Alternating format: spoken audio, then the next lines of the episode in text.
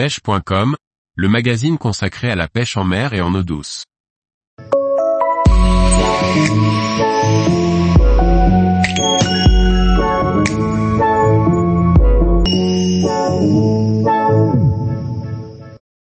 Cinq critères à regarder pour bien choisir un flotte tube de pêche. Par Liquid Fishing. Vu la multiplication des références de flotte tube sur le marché, il devient de plus en plus compliqué de faire un choix. Regardons ensemble quelques détails qui peuvent permettre de faciliter son choix. Les sacs de rangement de matériel amovible sont une des meilleures évolutions apportées aux flotte tubes. C'est ainsi facile de les préparer à l'avance chez soi, en vue d'une session.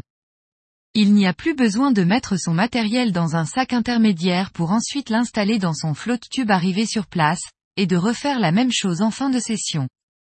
Ce type de sac représente un gain de temps non négligeable, facilite grandement la préparation du flotte tube au bord de l'eau et évite la perte de matériel. La transportabilité d'un flotte tube est très importante, que ça soit pour faire 20 mètres comme 500 mètres. La présence de poignées de transport, avec au minimum une poignée de chaque côté du siège, et une troisième poignée au niveau de l'extrémité en V est nécessaire. Ceci permet de manipuler le flotte tube facilement, sans risque de le faire tomber.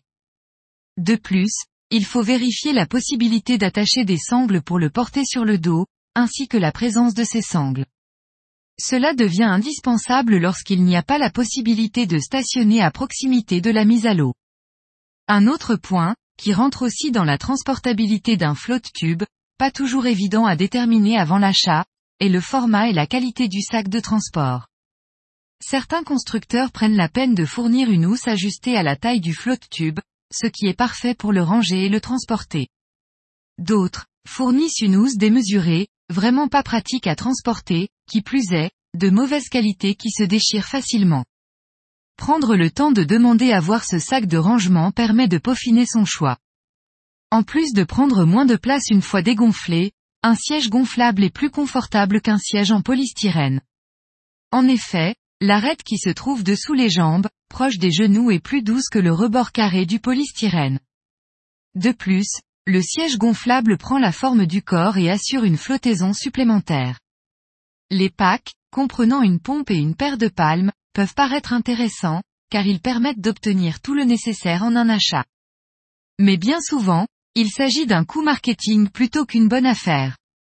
En effet, lorsque l'on y regarde de plus près, la pompe et les palmes fournies sont de mauvaise qualité, et ne permettent pas de pleinement profiter du flotte tube.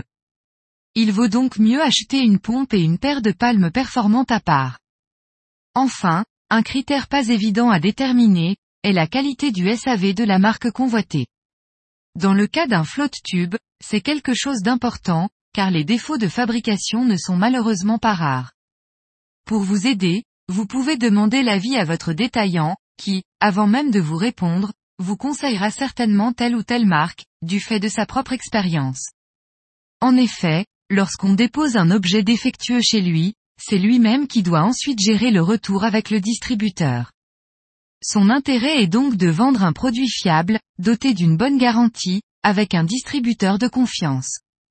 Pour orienter votre choix, vous pouvez aussi consulter les réseaux sociaux, mais il faut savoir faire la part des choses, car un client mécontent fait souvent plus de bruit qu'une centaine de clients satisfaits.